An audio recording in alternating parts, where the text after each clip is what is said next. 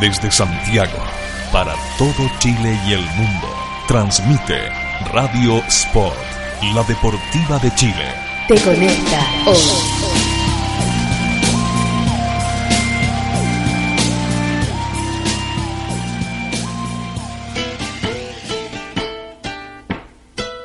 Porque la literatura y el deporte se unen. Aquí comienza Libros a la cancha. Desde este momento, Matías Claro te invita a descubrir lecturas, textos, historias y escritores en la voz de nuestros destacados invitados. Libros a la cancha es un proyecto financiado por el Fondo del Libro y la Lectura del Consejo Nacional de la Cultura y las Artes. Solo en Radio Sport, la deportiva de Chile. Te conecta hoy.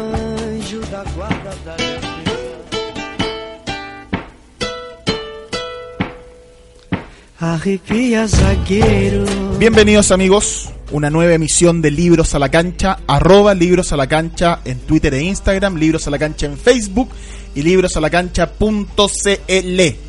Hoy día vamos a conversar con una escritora chilena, profesora de, letras, eh, estudió en Estados Unidos, ha publicado ya dos libros, em, está preparando, entiendo, por ahí un tercero Así que vamos a conversar de, todo este trabajo y de su relación con la literatura.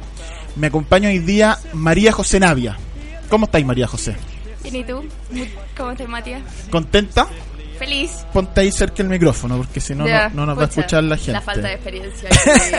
es que hoy es que ser la radio es una cosa. La radio es un mundo impresionante. impresionante. Muchas gracias por invitarme. No, gracias por venir y gracias por, por querer conversar además de Em, un libro que tú publicaste en Estados Unidos y que va a ser publicado ahora en Chile, que se llama Instrucciones para ser feliz. Un libro de cuentos. Cuéntale a nuestros amigos auditores de qué trata, de qué va Instrucciones para ser feliz. Perfecto. Eh, Instrucciones para ser feliz, como tú dices, es un libro de cuentos, es mi primer libro de cuentos. Antes saqué un ebook de cuentos muy cortitos, que eran cinco. Variaciones eh, Dorothy. Las variaciones Dorothy, sí. Y antes sacaste una novela. Y antes saqué una novela que se llama Sand, y este es mi primer libro, libro eh, de cuentos y trata... Chuta, es difícil siempre explicar de, qué se tratan las cosas, pero yo diría que sobre todo se trata de personajes extranjeros extranjeros en el sentido más básico de personajes efectivamente que están fuera de sus países, ya sea chilenos que están en Estados Unidos, en Europa, en otros o lugares. en Chile. O bien extranjeros en Chile. O sea, hay un cuento que es de una, dura gringa que está que está en Chile haciendo clases de español. En plena revolución. En plena revolución pingüina, mm. sí. Eh, y también personajes que se sienten extranjeros como en sus propias vidas. O sea, personajes mm. que sienten que no pertenecen, que no que no, que no están bien en el lugar donde están. Entonces también hay, hay algunos cuentos donde los personajes tal vez no viajan a, a ninguna parte, pero sí tenemos como ese como esa sensación de ser extranjero. Y también otra cosa que, que creo que es como que une todos estos cuentos es eh, la tecnología. Sí. Eh, a mí me, me, llama mucho la atención cómo la tecnología afecta nuestras vidas, para bien y para mal. Creo que tiene muchas cosas buenas, también tiene muchas cosas malas. Y, me pasó que, bueno, yo este libro lo escribí cuando estaba haciendo el doctorado en Estados Unidos. Yo hice el doctorado en Georgetown, en Washington, D.C. Y, y, me pasó que, que, ahí sobre todo vi, vi esta, este, este impacto de la tecnología porque nos permite construirnos, al mm. final, construir una imagen de nosotros mismos que es con la que, con la que mucha gente se queda. O sea, ya sea en Instagram, en Twitter, en Facebook, uno lo que va posteando te va construyendo para los demás. Sí. Y en general... Como que te define también. Exacto, entonces eh, cuando, cuando uno está cerca de sus, de sus seres queridos y de su círculo, eh, creo que es fácil que si uno está posteando cosas muy felices y, eso no es la realidad, que esa gente se dé cuenta.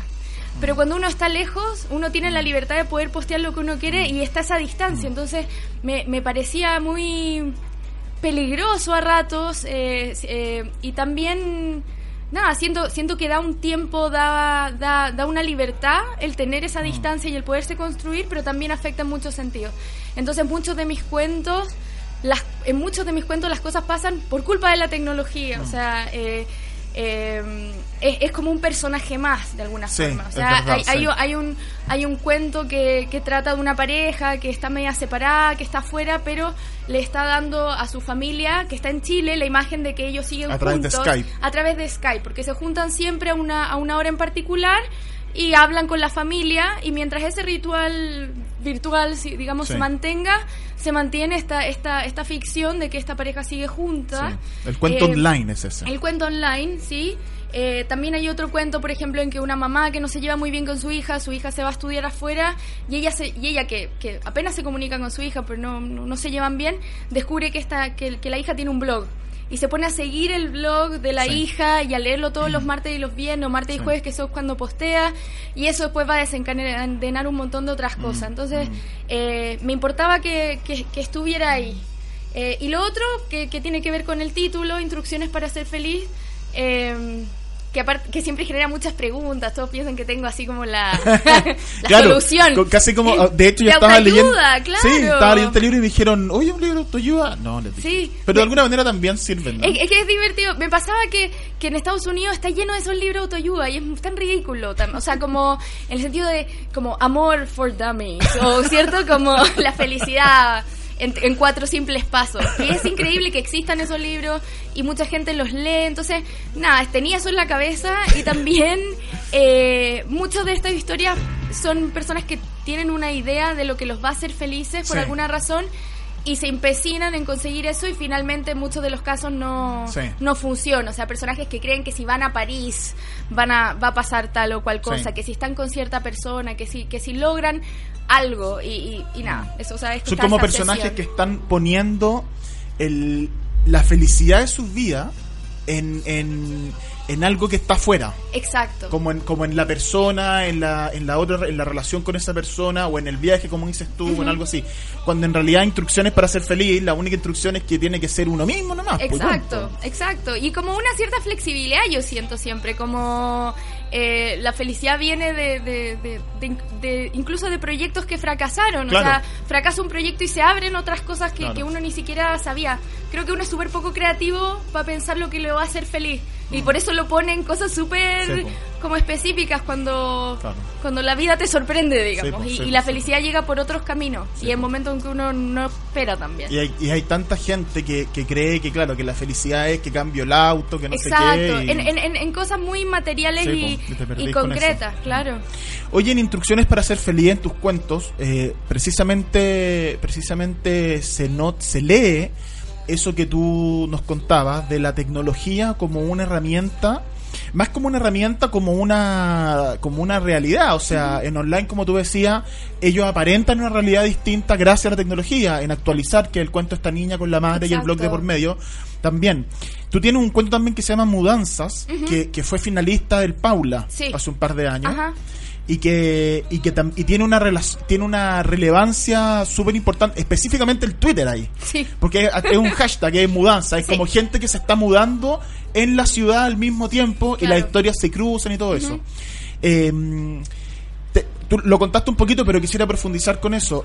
Te, te pasó mucho esta experiencia de estar afuera y de, y de ver que la tecnología adquiría un rol de comunicación con tu gente, con tus cercanos, con tus afectos en Chile Sí. muy muy relevante. Sí, de todas maneras. Y también, no, porque eso es como lo más obvio, ¿cierto? Como la tecnología que nos acerca a los seres, el WhatsApp, no sé, que claro. nos acerca a los seres queridos, o a, a la familia, a los amigos.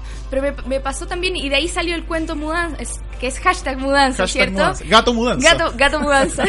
Igual está bueno. La mudanza de los gatos. La mudanza de los gatos, Eh, que, que también me di cuenta cómo la tecnología me sirvió a mí para, para armar una comunidad como de escritores y de otra gente muy lectora. Entonces yo en algún minuto tuve de todo, ¿cierto? Facebook, Instagram y después cerré todo porque hay que, hay que priorizar y tenía que hacer un doctorado. Pero me dejé Twitter porque, porque me, parecía el medio perfecto para, para, no sé, compartir los cuentos que estaba publicando, las reseñas, yo siempre estoy escribiendo reseñas. Y, y Twitter me sirvió para, para conectar con un montón de escritores que estaban en Estados Unidos, me consiguió invitaciones a ferias del libro, o sea, me, me pareció una plataforma súper buena Y lo, y lo divertido es que mucha gente piensa a veces que, no sé, que uno es amigo de X personaje porque uno se sigue en Twitter y se, y se comenta cosas y de repente uno nunca ha visto a esa persona en su vida. Sí, pues, pero tenía una relación. Pero tenía una claro. relación extraña, ¿cierto? De una comunidad muy divertida. Eh, me ha pasado ahora que he conocido a alguno de los Twitter, de las Twitter personas y es, es- es muy gracioso.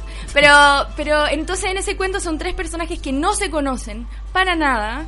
Eh, pero que se afectan mutuamente por medio del hashtag. Entonces son personas que se siguen en Twitter y que resulta que eh, mudanzas que tienen que ver con cambio de casa, pero también mudanzas de todo tipo, como Sí, transformaciones.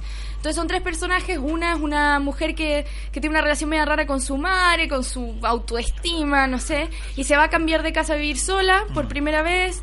Eh, después un, un, un hombre que, que termina su relación con una, con una mujer y, y se va de, de- de la casa y, y decide entonces hacer un viaje por el sur de Chile, que nunca lo hizo porque siempre estuvo metido en esta relación y no, no se dio. Y otro personaje que es eh, una mujer que, que, que esa es más una transformación como física, que, que la vemos como en la peluquería cortándose Sí. el pelo después de una relación con, con- con- como que con el corazón roto y, y, y tiene todo un tema ahí.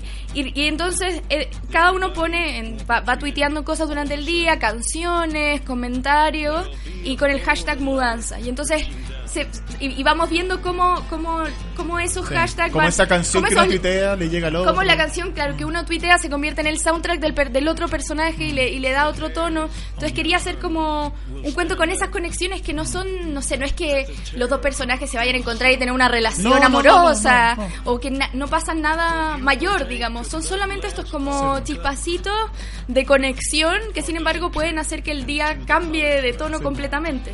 Entonces, Sí, por po. ahí es como es, es como una, una, una vuelta de tuerca al efecto mariposa Claro. Es que pasa también, yo creo que... que es muy real o sea pa- puede Exacto. pasar una- uno, uno se encuentra una noticia en, la, en las redes sociales uno escucha una canción que a lo mejor no había escuchado y te, y te, te afecta el humor te cambia un poco el día. Y también, o sea, eso yo también lo aplico, o sea, lo veo mucho también en la, en la ficción, en la literatura, porque en el como en el Mm. acto de escribir, porque uno piensa, creo que cuando uno piensa en causa y efecto piensa en, en, en términos inmediatos. Sí, o sea, muy no sé, directo, yo boto muy este AB, lápiz sí, sí. y se cae al suelo. muy ave Pero, pero l- l- todas las cosas creo que tienen muchas más consecuencias en el tiempo Sí, po. y, y tienen una vida muy rara las cosas. Entonces puede ser que yo hoy día me voy a ir de acá muy feliz porque hablé contigo. Eh, y honrada de llegar a este programa que, honrada. que es como tu pico ¿no? O en tu carrera O sea, el Everest. Estoy en, en llamas. No, pero, pero me voy a ir muy feliz, digamos. Pero, y tal vez, no sé, hoy día llego a mi casa y no escribo nada Sí, al po. respecto, no pienso nada más al respecto, pero tal vez en un par de meses me acuerdo de algo que po. conversamos y lo incluyo en un Sí, po. cuento o en algo. Entonces, creo que todo se absorbe y se queda en alguna parte y después uno lo, lo, lo va utilizando y va saliendo después.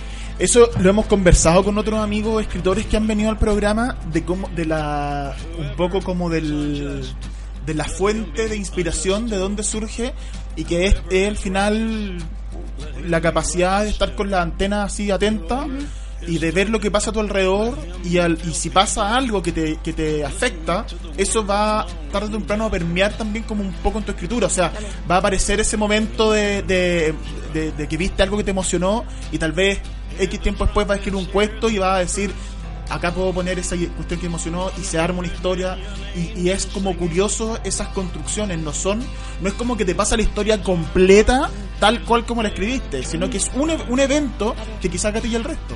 Claro, exacto. Y también eh, tiene eso de, de nuevo, de- el, el tiempo raro de, de, escribir, que, por ejemplo, a mí me pasó con, yo hice un magíster en Nueva York, viví dos años en Nueva York.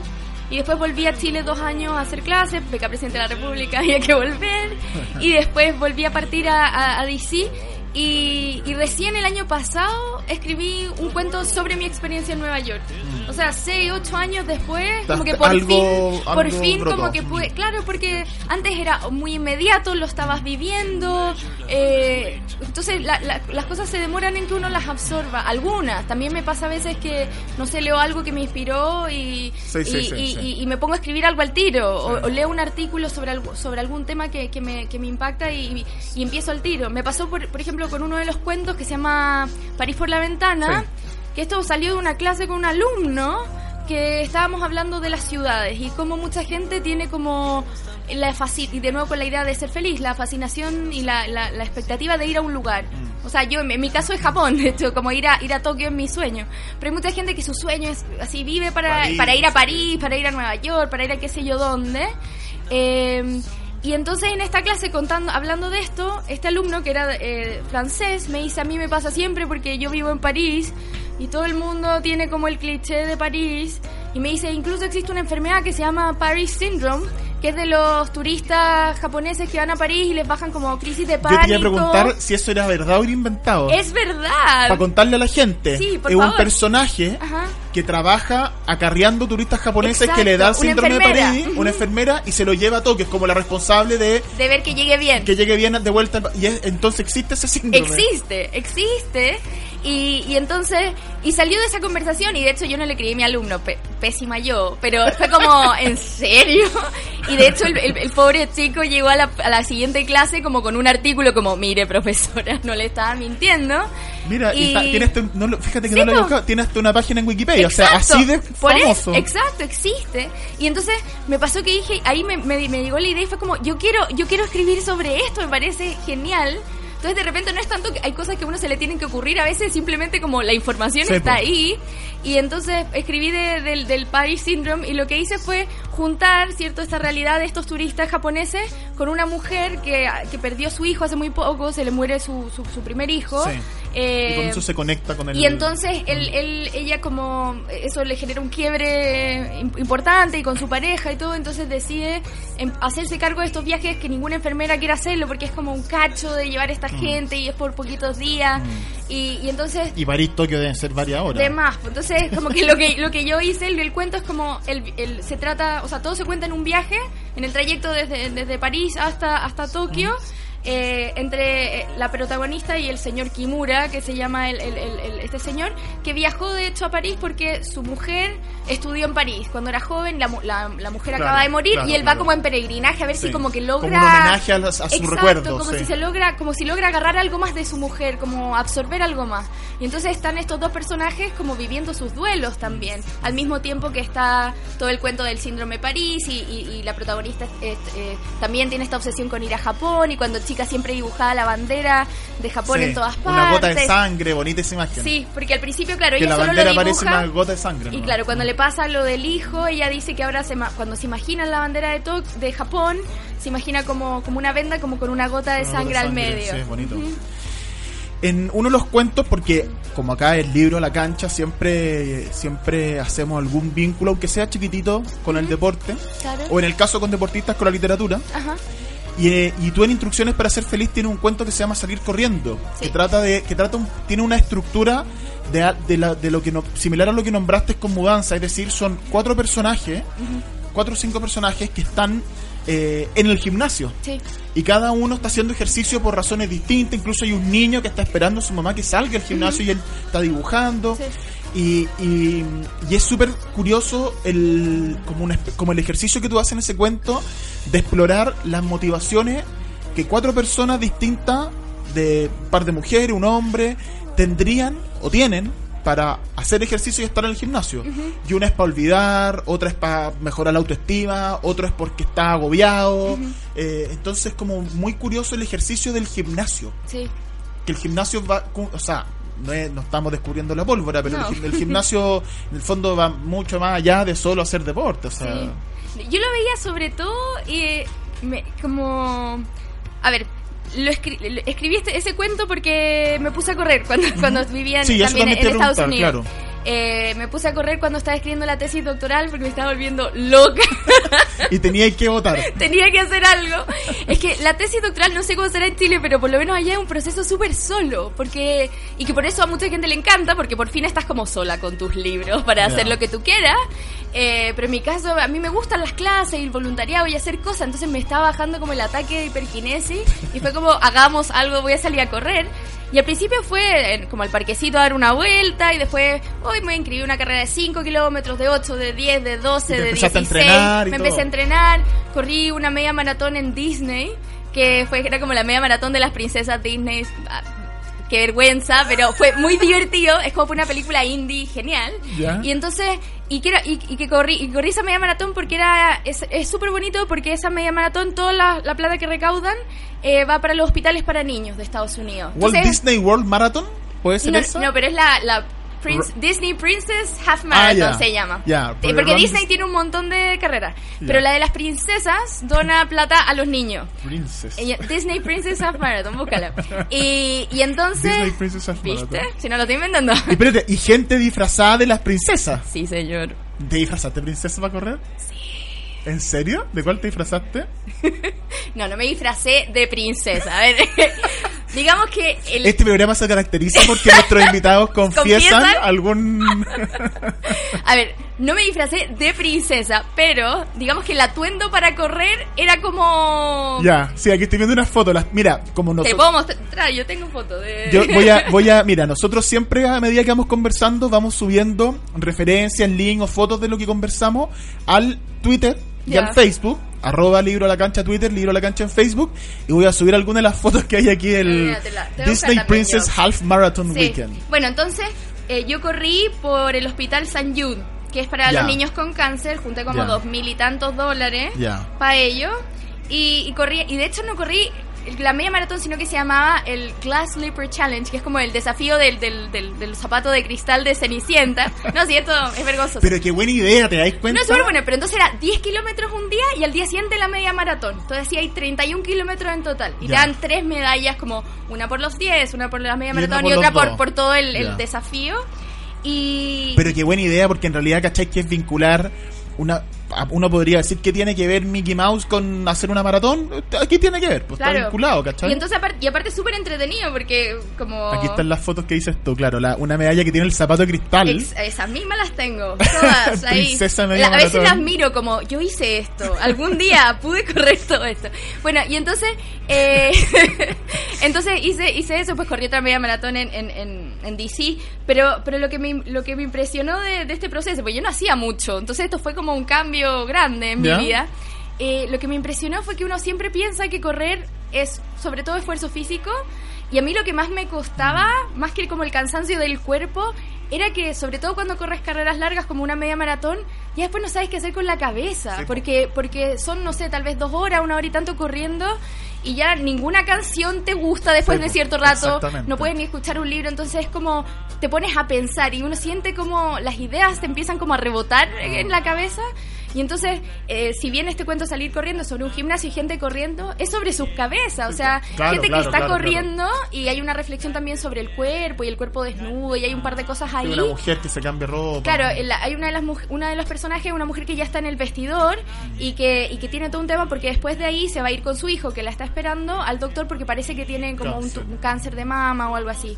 Eh, y después hay otra, una, una mujer que está como corriendo porque está acaba de salir de una relación muy tortuosa con un personaje que, que- que le hizo muy mal sí. y que le mintió mucho y quedó muy dañada. eh, y entonces está esta reflexión de esta niña que dice como, no sé, en la mañana no podía parar de llorar, pero ahora estoy corriendo Claro. 12 kilómetros y, y me la puedo y hay como un poder ahí. Tú- Y el otro es el hombre que, Sí. que quiere dejar a su mujer. Y entonces mientras mientras va corriendo piensa, ya, la, la voy la voy a dejar como... Y hay todo un... Y para mí fue un súper desafío también porque eran distintos puntos de vista, distintos personajes, distintas historias. Y me gustaba este, de- este lugar del gimnasio porque podía reunir toda Sí, esta po. historia y todas estas cabezas. Y que también cuando uno está corriendo, da lo mismo en el gimnasio, eh, uno, uno cambia el mundo en su cabeza. Sí, o sea, uno Es empieza... como la ducha, Exacto, claro. exacto. Uno, uno ya, pero arregla el mundo, piensa en mil cosas que quiere hacer, eh, no sé, mil decisiones que quiere tomar, o el mismo día cosas banales que quiere hacer, y después te, te duchas, sales a la calle y, Y se te olvidó la igual. mitad, todo sigue igual. Entonces esta, idea de salir corriendo, que uno dice salir corriendo como para escapar, ¿cierto? Eh, pero también toda esta gente está corriendo en el mismo sitio, no están Sí. corriendo en un parque, En- están en corriendo sin banda, avanzar. claro, claro, Entonces claro, estaba también esa imagen de estas personas que, claro, echan a correr pensamientos, emociones, sentimientos y finalmente o sea, no, No. no hay mucho lo que parece que pasa, porque al final también es medio como vago y no, no, En- no, resuelve eso. Y en este cuento tú tenías una idea que me que, la que es bien bonita porque uno de los personajes empieza a acordarse de una clase que tuvo en la universidad Sí. donde el profesor había dicho que recordar en latín significa volver a pasar por el corazón. Para Daniela Correr era eso literalmente, recordar. Y es, y tiene y es un poco como lo tuvimos otros invitados que también corrían y, y afecta incluso la el afecta el, el, el como la escritura incluso ¿o no? ¿te afectó? aquí estoy viendo una foto tuya con un Buzz Lightyear en la media Pero maratón ¿cachai? Entonces era, era, o sea, yo corría como con una falda de correr y una polera con los colores como de La Bella y la y Bestia, pero no estaba No no, no es el disfraz. claro. Era como, a lo, un a lo que ya alcancé a llegar, como a lo que me permitió como mi, mi sentido del ridículo. Del pudor, claro. Sí. Oye, ¿te afectó lo que te están preguntando? Sí, ¿Te, perdón. afec- te afectó lo del correr como, o sea, te influyó, más que afectarte, te influyó en tu, en tu eh, escritura, en tu, en tu proceso creativo de escribir? Absolutamente. Ya. Impresionante, como ja- de nuevo, jamás lo habría pensado, yo lo hice por por botar energía como, como física y por hacer algo porque siempre hace bien para la salud hacer ejercicio pero pero me impresionó mucho ese descubrimiento de, de- de lo que le pasa a tu cabeza cuando uno está corriendo y, y todas las ideas que, que a uno se le ocurren eh, entonces me, me afectó muchísimo y de hecho creo que escribí más porque porque porque estaba Ya, corriendo te- o sea te- me te salían más ideas como te que sacaba en Ya. verdad sacaba para afuera un montón de, de ideas me acordaba de cosas que nunca me habría Ya. acordado pero que te obliga porque si estás una hora ahí Tenés que acordarte después de que terminas de correr para de, de llegar a la anotar casa. claro. anotaba sí Vamos a hacer una pequeña pausa en Libros a la Cancha y ya volvemos para seguir conversando con María José Navia.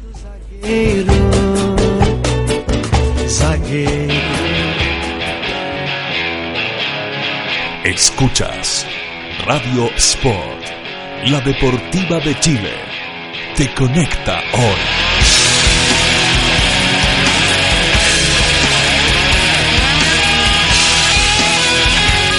Te conecta hoy. ¿Quieres trabajar con nosotros y ganar dinero? Únete a nuestro team Decide Natural. Te entregamos tu kit y estás listo para comenzar a ganar dinero extra desde tu trabajo, con tus amigos y conocidos. Escríbenos a contacto arroba decidenatural.cl y sé parte de nuestro team Decide Natural. Casa Nueva Eventos. Entregamos soporte audiovisual para todo tipo de eventos, corporativos, seminarios, conferencias, charlas, sociales, matrimonios, cumpleaños, graduaciones, recreativos, premiaciones, tardes deportivas, zumba. Te asesoramos con nuestro sistema de sonido, iluminación, videoproyección profesional. Realizamos pequeños y grandes eventos, reuniones, lanzamientos de productos, desfiles de moda, empresas, la tecnología al servicio de tus ideas. Casa Nueva Eventos. Visítanos en www.casanuevaeventos.cl. Por poco dinero al año, puedes contar con el mejor soporte para tus ideas en Internet. DanielHost.com te ofrece servicios de hosting para empresas y personas, diseño de sitios web, dominios internacionales, soluciones web para tu empresa, audio streaming profesional y ahora conoce nuestro nuevo servicio de video streaming profesional con los planes más accesibles del mercado. Contáctanos en www.danielhost.com. Síguenos también en Facebook y Twitter. ¿Para qué ser uno más? Únete a los mejores. Únete a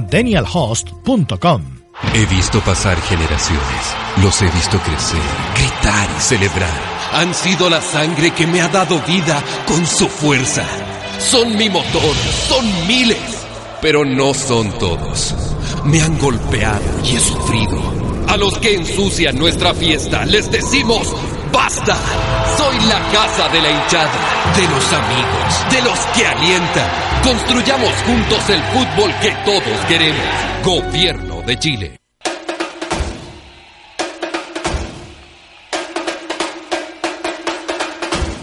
El mundo de Internet cada vez se hace más necesario para el diario vivir. y la web muchas veces nos ayuda a tomar las mejores decisiones. Y en el fútbol, esto también es fundamental. Por eso nace sascaut.com, una plataforma online especializada en profesionales del mundo del fútbol. El proyecto más ambicioso en la mediación de futbolistas y entrenadores a través de todo el mundo. Visítanos en www.sascaut.com y comprueba la seriedad y profesionalismo de nuestro trabajo en el mundo del fútbol. Sascaut.com, lo mejor. En Ciudad Deportiva Iván Zamorano tendrás el privilegio de practicar tu deporte favorito al aire libre y con una hermosa vista a la montaña. Ven con tu familia y amigos a disfrutar de nuestras instalaciones con estacionamiento privado y muchos beneficios pensados para ti. No dejes pasar esta oportunidad y visítanos en www.ivanzamorano.cl.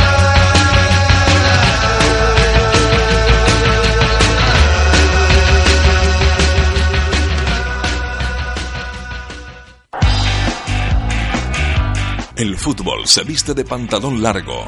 Revista de cabeza. Una nueva mirada a los temas que nos apasionan.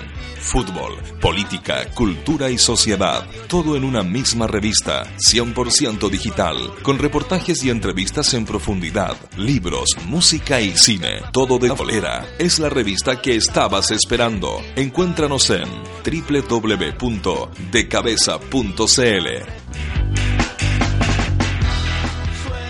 13 años de periodismo independiente, investigación, análisis y opinión. Todos los meses en su kiosco y diariamente en www.elperiodistaonline.cl. Revista El Periodista, hoy más necesaria que nunca. Radio Sport, la deportiva de Chile, te conecta hoy.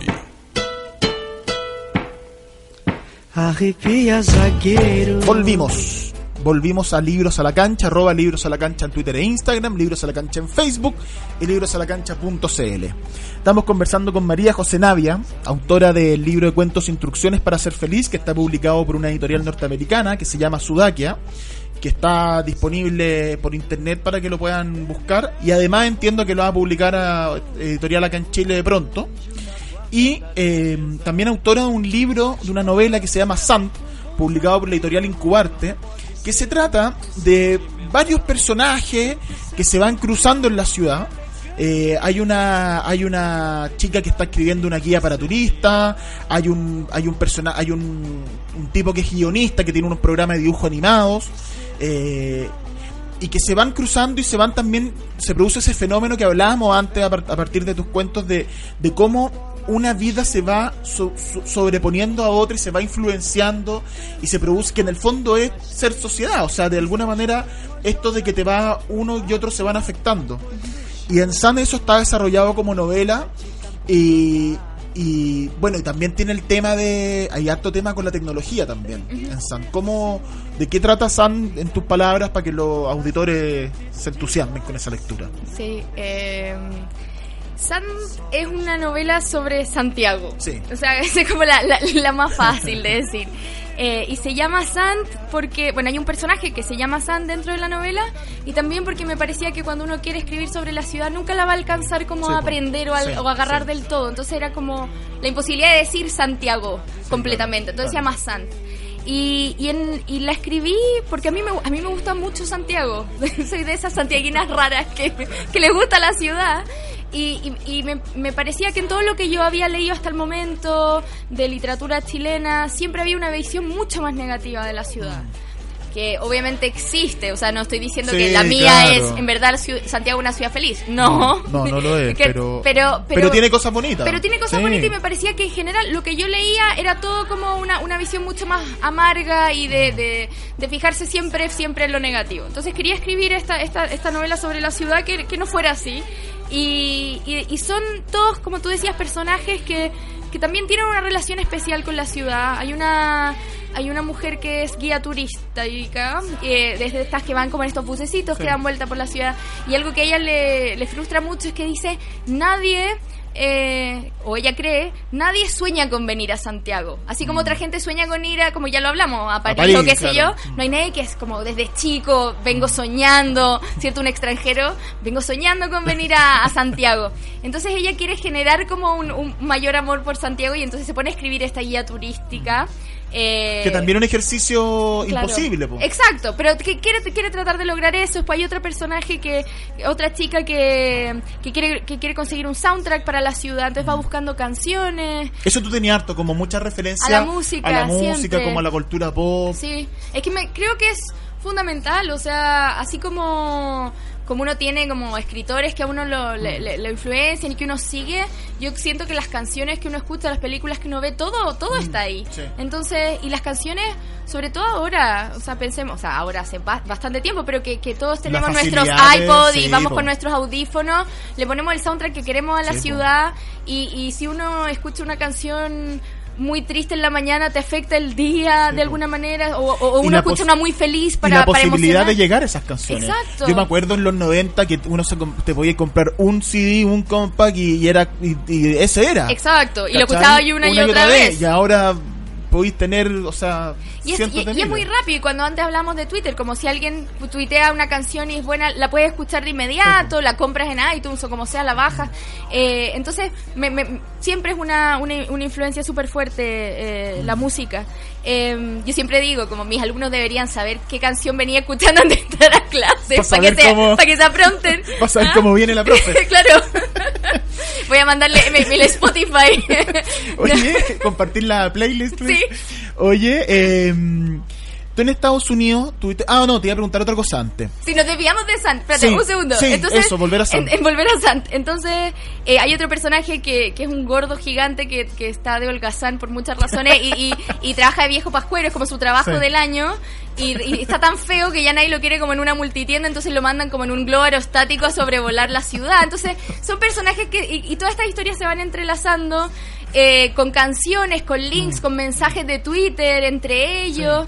eh, y, y- y- Hay, hay Messenger, hay mails hay todo, correo. como sí. que, y creo que es- es- está súper saturada en ese sentido, creo, la novela, pero, pero, pero quería mostrar eso, como que la ciudad también son esas, conex- esas Mm. conexiones que también son virtuales, eh, y también, de nuevo, esta idea de del proyecto que uno se empecina en cumplir tal Mm. vez no es lo que uno necesita y por eso una de las canciones You Can Always Get What You Want de, lo- de los Rolling Stones Mm. Sí. Eh, porque pero en ese caso es un poco más feliz porque son personajes que deciden que, que ese, que ese proyecto ya no ya no los satisface y ya no es Mm. o sea llega un momento en que lo van a conseguir lo que quieren y es como pero no Pero no es.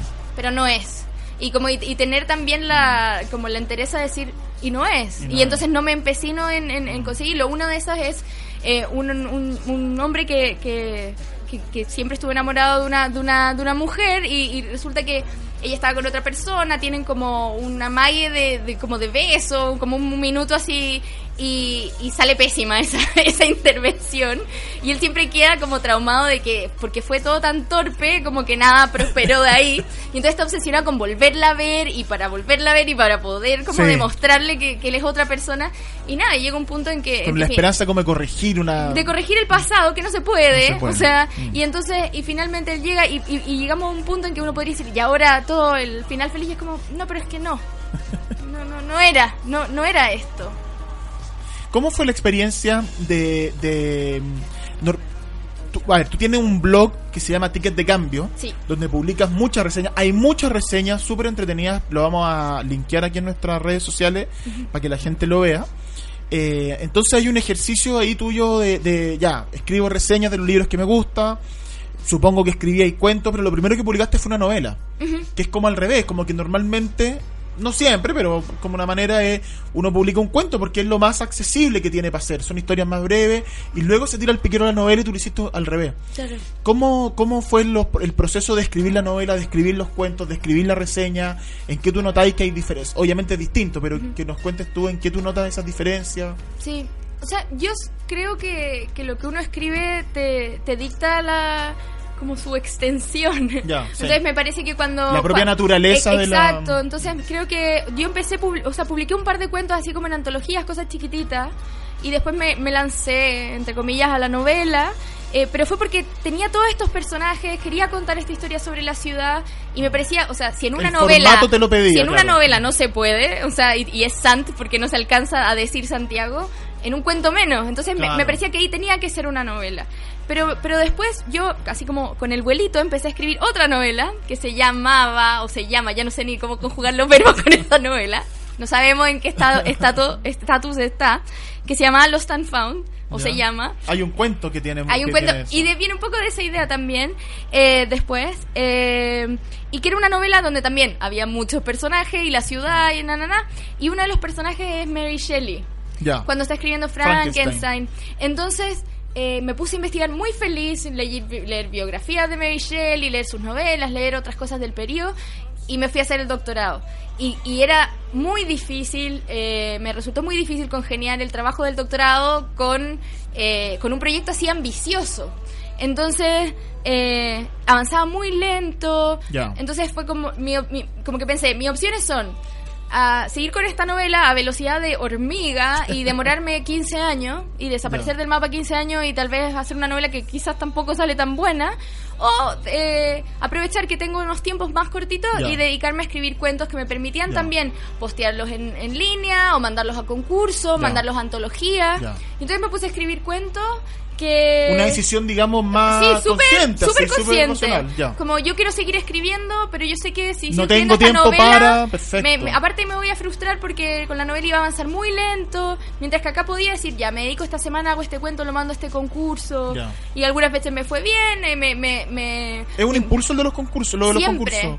siempre. O sea, porque de alguna manera te pone la, El la- plazo. el, plazo, la presión entre comillas de tengo que terminarlo. Exacto, y lo más importante Sí, al final, o sea, es siempre lindo ganarse un premio, pero pero el plazo te hace te obliga a que a que ese cuento está terminado en esa fecha. Sí, Tal vez después no gana, pero ya hay un producto terminado, ya Sí, no es una idea Sí, loca que a uno se le ocurrió. Y claro, y por último, y como tú dices, ok, a lo mejor después se puede trabajar Pulir, y volver a editar, claro. eso, pero ya tenía un buen Exacto. trabajo hecho. po. Sí, no, yo siempre recomiendo cuando me piden así recomendaciones como manden cosas a concurso, no tanto por por el premio, sino, o sea, de hecho si se gana el premio fantástico porque te da cierto reconocimiento, queda súper bien. Pero es como pa' pero, uno. Pero es para uno para Mm. poder sacar los temas, porque si no uno siempre puede mirar más rato el techo, o sea, Sí, pues, es que lo hemos siempre, siempre lo hemos dicho acá, si escribir al final tiene es mucha disciplina, muchísima. Sí. No es tan, o sea, en la inspiración de ya, más, más que inspiración es como decíamos antes, estar alerta. estar alerta que pasó algo, que, Sí. que oh, esto, esto me llamó la atención, y luego la disciplina Sí. para darle Estar para alerta y también leyendo harto.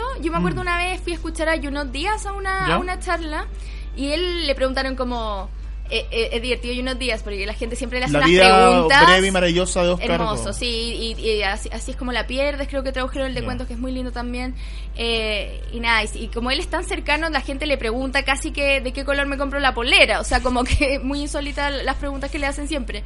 Pero esa vez alguien le preguntó como qué hacía con el writer's block, como con el bloqueo del, del escritor, y él dijo que no creía en el bloqueo del escritor, y le dijo, ¿sabes qué? Si sientes que tienes bloqueo de escritor, léete 10 libros seguidos y te pone porque me le dijo como de, de alguna manera si lees Algo te 10 va a libros segu- Mm. algo te va a destrabar algo te va a sacar. O sea no puedes escribir lee lee lee lee y lee así como con esa compulsión que yo la comparto. Entonces el, el, el, el, el- el consejo me queda perfecto y, y- y siempre lo uso. O sea cuando no sé que no, no, qué todavía lindo- no sale consejo. cuando todavía no sale nada bueno leer un, un libro otro otro otro y siempre hay algo te va a despertar un personaje Mm. algo que tal vez ese escritor no desarrolló pero que a uno sí le interesa. Sí, entonces siempre Algo te queda dando vuelta, siempre claro. leer y lo otro que, que se me había olvidado contestarte del blog eh, el blog nació porque a mí siempre me los amigos me escriben como oye tengo un cumpleaños. ¿Qué libro ¿Qué, regalo? qué libro regalo qué libro es bueno entonces hago como terapia por WhatsApp como y qué le gusta a tu amiga como qué películas le gustan y, y hasta que finalmente llega un par de consejos y me hace muy feliz cuando le achunto eh, soy muy muy feliz cuando le achunto. Y, y entonces un día dije y si escribo estas cosas como y si escribo por- y de hecho mi blog es de recomendaciones no es de No es crítica, o no sea no hay sí. ningún no, no o sea hay alguna gente no Solo le- libros que te gustaron Exacto, en y hay mucha gente que no le gusta porque dice, pucha, pero le gustan todos los libros. Y es como, no, escribo sobre los que me gustan, pero los que no me gustan siento que no vale la pena estar como... Yo comparto eso, pero mil por ciento. O sea, Sí. hay tanto libro en, en, en, en las bibliotecas que, que uno, uno, uno tiene derecho a equivocarse y leer un libro que no te gustó. Claro. Pero de repente hacer reseña y darse el trabajo de escribir además de ese libro, de un libro que no te gustó, Claro. qué lata. Sí, entonces eh, lo que hice fue eso, es ponerme cuando un libro me gustaba mucho, posteaba sobre ese libro, en general trataba de que no fuera muy largo, porque mi idea, o sea, es- era que, que alguien, por ejemplo, que, que no sé, no me puede contactar por WhatsApp a esa hora, si es un amigo. Se mete al blog. Se mete en el blog, o estás en una librería, no sabes qué comprar, mira, miras un par de entradas, alguna te tincó, Este tincó. y, y le- y- y lo buscáis. Entonces, y también el lenguaje creo es súper cercano, o sea, no son reseñas como ni académicas, No, ni, no, ni en no. difícil. Entonces ahí, ahí sigo con ese... Con ese blog y también eh, a veces escribo reseñas para otros medios y todo, pero mi blog siempre ahí van lo- los favoritos, los que más me Es gustan. que son, son, dos son dos estilos distintos, porque uno es la crítica, que tiene un rol fundamental, No, por supuesto, y que si tiene, no- y tiene el rol, un rol académico de también eh, limpiar un poco y, y- y mantener así como un estándar, que fundamental, súper importante, y otro es el, el- un poco como entre el fomento de la lectura y el contagiar la pasión y compartir aquello que te gustó. Para uno compartir un libro que le gustó, es, es más difícil hacerlo desde la crítica, desde el formato crítica, digo yo, desde fijarte en qué está mal y qué sé yo, o, o qué es lo que funciona bien y algo como más académico, a hacerlo desde la recomendación que tiene un componente más como emocional, Sí. más emotivo. Y es más fácil conectar con el lector Claro. y decirle a alguien, este libro me gustó porque me emocioné por esto. Y eso como que no es tan académico. Sí, y eso también, por eso también lo otro que trato de hacer mucho en la reseña es citar pedacitos del libro, Del libro. porque también Mm. otra cosa que a mí a veces no me gusta de, de- de cómo otra gente hace reseñas o, o crítica es que dan solo su opinión, pero uno no ve nada del, Del- no- del no- no texto. con- claro. Entonces siento que si bien una reseña o una crítica o una recomendación siempre va a ir con mi filtro, Por supuesto. eh, de alguna manera invitar al texto mismo al- A presentarse, a presentarse claro. y que el Mm. mismo y que el mismo lector también puede decir tal vez yo digo este libro es fantástico pero resulta que cito un par de cosas No le gustó y no le tincó no derecho a seguir, claro, y seguir o, a otro. o tal vez mi, mi- esa reseña tal vez estaba media floja la mía pero lee los fragmentos y le Y le- encantan la y, y- sí. y- lo compra Ujú. Tú en Estados Unidos fuiste parte de algo que quiero que nos cuentes, porque me parece que es una iniciativa maravillosa, que es de Dave Eggers, un escritor norteamericano, que se llama 826. sí Cuéntanos de qué trata y, y- y por qué es tan bonita esta Sí, iniciativa. Sí, sí. Yo hace un montón de años, como el 2008, no sé, cuando est- estaba ya de vuelta acá después del magíster en Nueva York, escuché, o sea, vi una TED Talk eh, de Dave Eggers, donde contaba sobre este proyecto que él tenía, que se llama 826 o 826, eh, que partió con 826 Valencia, que es una dirección Sí. eh, en San Francisco. Y lo que él veía era como muchos, muchas escuelas, sobre todo de, de barrios más pobres, muchas veces no fomentaban la creatividad en los niños, no lo hacían escribir, se enfocaban más en que pudieran dar las pruebas como Sí. que tienen que dar. Eh, y él y por otra parte él veía que muchas de las personas con las que él se codiaba, todos los artistas y qué sé yo, los escritores, muchas veces tenían tiempo libre porque se dedicaban, no sé, a escribir en sus casas o tenían una, un horario mucho más flexible. Y decía, esta gente puede dar horas para, para ayudar. Y, y, y, él tiene familia de profesores, o sea, su hermana, su mamá, eh, no sé, y, le- y, y le decían que lo importante que era tener como atención personalizada para los niños. Sí. Pues también pasaba en estas escuelas que eran montones, pero era un profesor, entonces tampoco se puede hacer cargo de muchas de las necesidades de estos niños. Entonces lo que él hizo es que en 86 Valencia, que es donde está el, como el, la central de Max Sweeney's, que es una editorial muy Que buena, él, que, que él dirige. Que él, eh, el apellido de la mamá. Creo, sí. Sí, la mamá. Eh, lleva, una, lleva una revista que es bien famosa una porque... revista, sí. porque también promociona mucho la- la- sí. lo- el trabajo de los escritores. Y entonces, en esas oficinas, él arma este cuento que es que los niños puedan ir, eh, por una parte, a hacer talleres literarios y Mm. hacer actividades creativas con los escritores que trabajan ahí. Entonces, juntando Que el son mundo- gallos bacanes, Claro, gallos bacanes, como juntando a la- al mundo de los escritores con el mundo de estos niños. O sea, y que de repente un escritor bacán le diga a uno de estos niños, oye, este cuento es increíble. Sí, y, que- y- y que poder motivarlos O ayudarle en la tarea de inglés, O de tam- español, de no Exacto. sé qué. Y también lo juntaba con hacer como hace- eh, acompañamiento. Sí. Eh, entonces estos niños venían en la tarde después de clase y hacían tareas con los escritores que estuvieran ahí ese día o con otra gente que era voluntaria. Y, y entonces, muchos niños que si no tal vez habrían ido a sus casas y sus papás todavía no volvían del trabajo, habrían estado, no sé, haciendo cualquier cosa. Entonces, Es eh, muy linda es- la iniciativa, Es ¿eh? precioso. Y entonces yo vi esto y me enamoré. Y... hiciste clase ahí. Sí, po, pero entonces, y, y después cuando yo me fui a, a hacer el doctorado, me fijé que había un, una como rama, una, una central de Una 826, sucursal- 826 DC. Ya. Y 826DC hizo un evento como de beneficencia para juntar plata y, y vino, y fue Dave Eggers a hablar. Y ahí yo fui como, eres mi ídolo. Soy tu fan. Soy tu máxima fan. Y él es, bueno, Dave Eggers es de las personas más increíbles que yo he conocido en mi vida. O sea, y es así un encanto y tiene una energía y unas ganas de, de como de cambiar el mundo que era como yo creo que él te dice no sé deja todo y, y uno lo hace claro.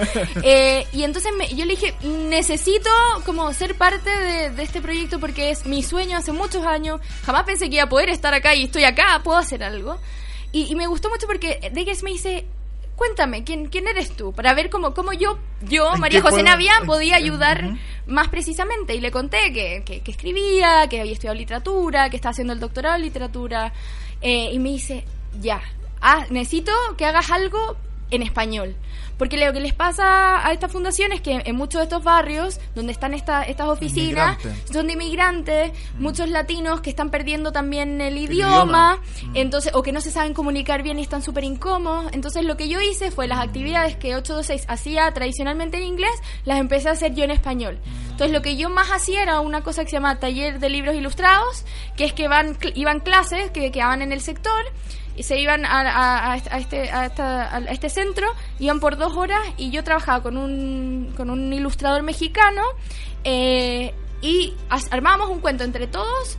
Alguien iba como escribiéndolo y se proyectaba como en, un- en una pantalla para que todos viéramos cómo iba avanzando el cuento y después se le daba un rato a los niños para que escribieran la última página del cuento, eh, hicieran, hiciera la última ilustración, mientras tanto el ilustrador había hecho las otras ilustraciones y se armaba un libro con portada y Ya. todo, con una foto del autor, le sacábamos una foto a cada Precioso. niño y cada niño se llevaba su libro. Precioso. Eh, y entonces yo Una lo empecé experiencia increíble. lo mejor, o sea, es lo que más pena me da de haber regresado a Chile porque lo he hecho un montón, montón de Ah. menos.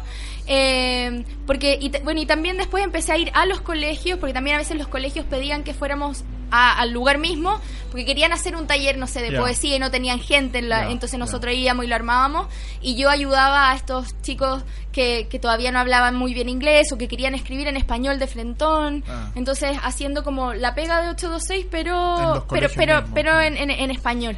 Y precioso, ¿no? El- como muy, muy, muy genial la idea. Para la, lo- nuestros amigos auditores, se, se conozcan a Dave Eggers, les va a sonar porque él, él es el guionista de la película Donde viven los monstruos, Sí. que es de Spike Jones, y de hecho sacó un libro que está basado Sí. libremente en la en el libro infantil que está inspirado en esa película, Sí. que se llama Donde viven los monstruos de, de Maurice Sendak. Sendak. El, el libro de él se llama Los monstruos. De Dave Eggers y también tiene otro que se llama ¿Qué es qué? ¿Qué es el qué? Una historia conmovedora, asombrosa y genial. El Círculo tiene varias novelas ahí para que lo busquen. Sí. Oye, María José, nos queda un poquito de programa, un par de minutos, y yo te quiero hacer una pregunta que siempre la hacemos porque aquí queremos fomentar la lectura. Entonces, preguntarte por tu lectura, ¿qué libros te marcó cuando eras niña, cuando eras adolescente? ¿Qué libros que tú sentiste te convirtió en adulta, en lectora adulta? Esos libros que de repente uno dice, wow, así te vuela la cabeza, y que nos recomiende un par de lecturas a los amigos auditores. Perfecto. Eh, creo que el que me, así, cuando chica que me abrió la cabeza fue Mujercita. ¿Ya? Yo, mi, mi abuelo siempre me regalaba libros de... Como iba a las librerías de libro usado y me ah, compraba un montón y me traía como... Pero siempre era como Julio Verne. Me leí todo Julio Verne cuando era chica.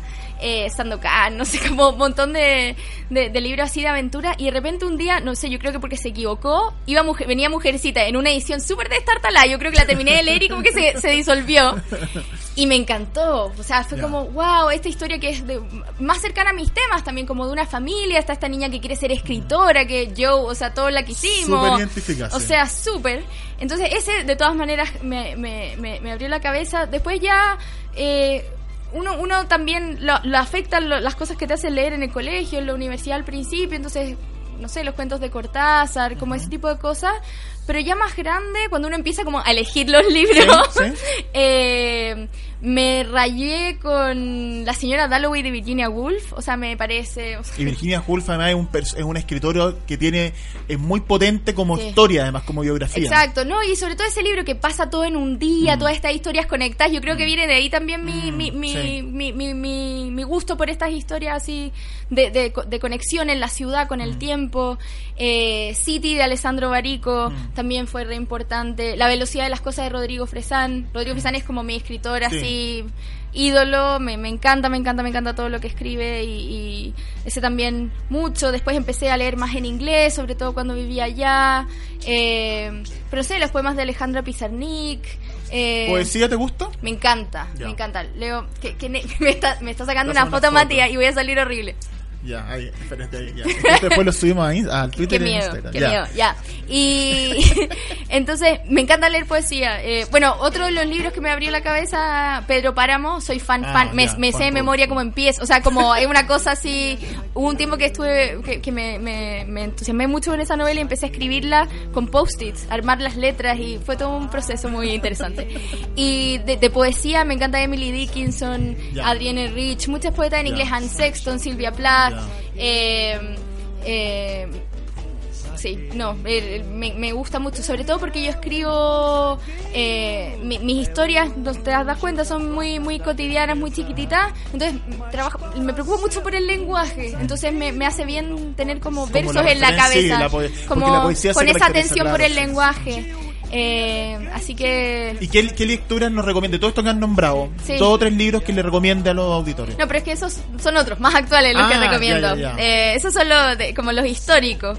Pero eh, recomiendo mucho, mucho, mucho. Lo, lo último que leí, así que, que me quedé encantadísima, eh, un escritor chileno que también volvió hace poco, que se llama Gonzalo Mayer. Eh, Ha sido recomendado acá, material rodante. y más, digamos, porque yo también empecé con material rodante, que es impresionante. Después me leí el siguiente, que se llama El libro de los bolsillos, que es aún mejor, como aún mejor de lo impresionante, o sea. Y, y ahí vol- eh, fui como al primer libro de, de, de Mayer. Ah, él escribió uno antes aún, pero el, el primero de, de- de los 2000 algo, ¿Ya? eh, que se llama Leyendo a Vilamatas. Ya. Todos muy, muy recomendables. Me parece muy genio de la- las mejores cosas que he leído. También, eh, que me gusta recomendar cosas recientes, que estén como ahora en la librería. Eh, las cosas que perdimos en el fuego de Mariana Enríquez. Ya. Brutal, sí. brutal cuentista. Muy, muy buena. Y también de las editoriales independientes que me gusta estar como atenta acá. Me encantó Desubicados, de Libros del Laurel, de María. Sonia Christoph. Eh, de Montacerdo, me encantó también eh, La Ola de Liliana Colanzi, eh, una canción de Bob Dylan en la agenda de mi madre, de Galarza. Ahí hay. No. Ahí tenéis ya cuatro o cinco libros, Sí, ¿no? Y todo bueno, buena No, lectura. no, no, son buenos. Ah, bueno, y así como eh, del año pasado, mi libro favorito, favorito, favorito, porque me pasa que agarro un libro favorito y como que exploto de felicidad. Eh, yo leo mucho, yo leo dos libros diarios, soy así como un Pac-Man, ya. o sea, eh, es así que cuando digo mi libro favorito viene con mucha... Tiene- tiene peso, tiene viene peso. como con 700 libros de, de contendores. Eh, Los afectos de Rodrigo Asbun, un escritor boliviano Boliviano. muy, muy maravilloso y esa novela, aparte es un muy buen regalo porque es una novela muy bien escrita, muy precisa, que mezcla como historia con cosas más cotidianas. Er- eh, es sobre un camarógrafo de René Riefenstahl que se viene a- que se va a vivir a Bolivia y es una novela muy breve, tiene como ciento poquitas páginas, entonces también me parece que es un libro que Esos que quedan que- como que- repercutiendo. repercutiendo y, pero, y que también que, que, que son más amables porque a veces Sí. o sea uno llega con un libro de 700 páginas Y genera- es como genera susto, genera claro. susto pues pero uno llega con una novela más cortita es como ok la puedo llevar en el metro sí, la puedo sí. cargar sin que se Sí. me disloque el hombro ¿cachai? Sí, pues verdad. Eh, y esa o sea por favor ahí muy muy muy muy muy muy recomendable María José, te pasaste. Matías Muchas gracias. muchas gracias a ti Muchas gracias por venir, por el programa, por la conversación. Arroba Libro La Cancha Twitter e Instagram, Libro La Cancha en Facebook. Eh, nos escuchamos el próximo jueves. Gracias María José. gracias a ti Matías Chau, chau.